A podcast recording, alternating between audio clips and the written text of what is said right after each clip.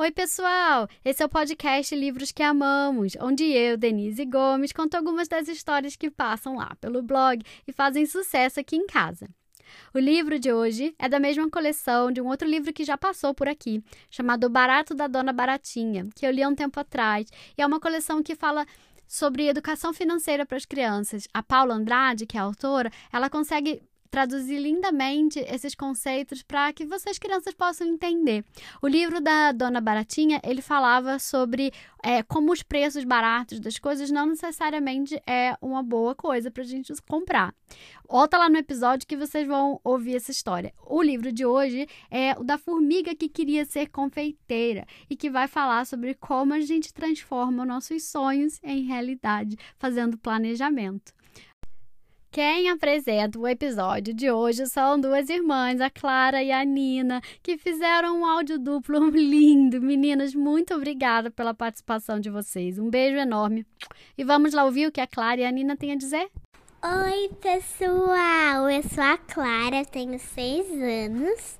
Eu moro no Brasil. Eu sou a Nina, tenho Beijos! E hoje a Denise Gomes vai apresentar uma história muito legal. Ela se chama A, a Formiga que Queria Ser Confeiteira.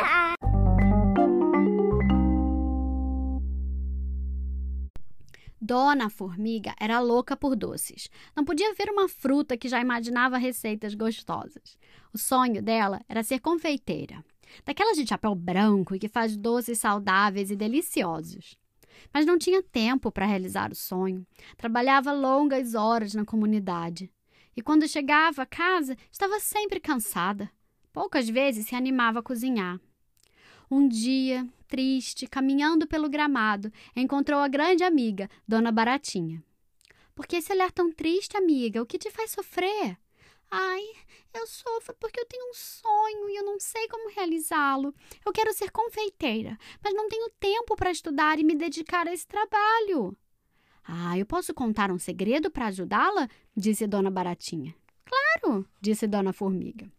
O tempo é o mesmo para todos. Temos 24 horas por dia para realizar nossos sonhos e fazer as coisas com leveza e alegria. Por que você acha que alguns conseguem fazer mais coisas ao longo do dia do que outros? Hum, faço a menor ideia, disse a dona Formiga. E a dona Baratinha continuou. Primeiro, porque sabem o que realmente querem, o que os deixa felizes. Depois, porque organizam o tempo para que sobrem momentos para realizar o que querem, mesmo que sejam alguns minutos. Dona Formiga ficou pensando na palavra organização. Hum, repartir melhor as horas do dia a fim de que sobrasse um tempo para se dedicar à cozinha e às receitas, para se dedicar ao seu sonho. Seria perfeito! Mas como eu vou fazer isso? perguntou a dona Baratinha. É simples. Escreva em um papel o plano para realizar seu sonho. A cada dia, cumpra um pouquinho do que escreveu. Você se sentirá tão satisfeita que conseguirá fazer mais e mais até chegar onde quiser. Animada, Dona Formiga mal se despediu da amiga, saiu correndo para casa a fim de pôr o plano no papel. Primeiro passo: experimentar receitas com diferentes frutas e aproveitamento de cascas. Depois, calcular quanto precisaria juntar de dinheiro e procurar um local para montar a loja. Pregou seu plano genial na parede do quarto.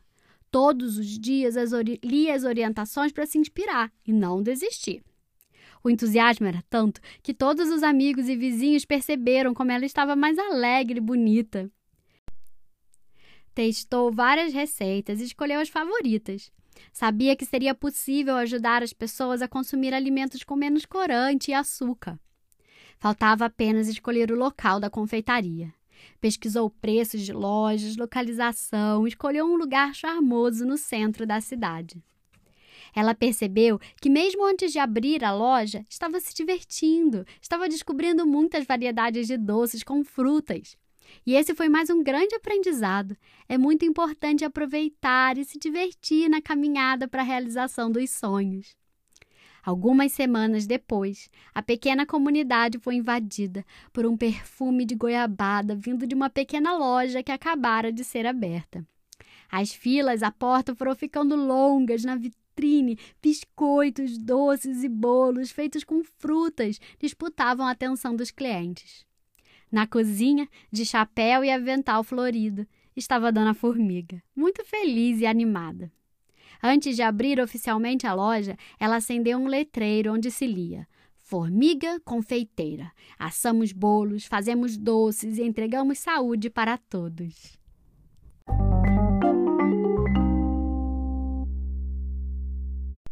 E aí, gostaram da história?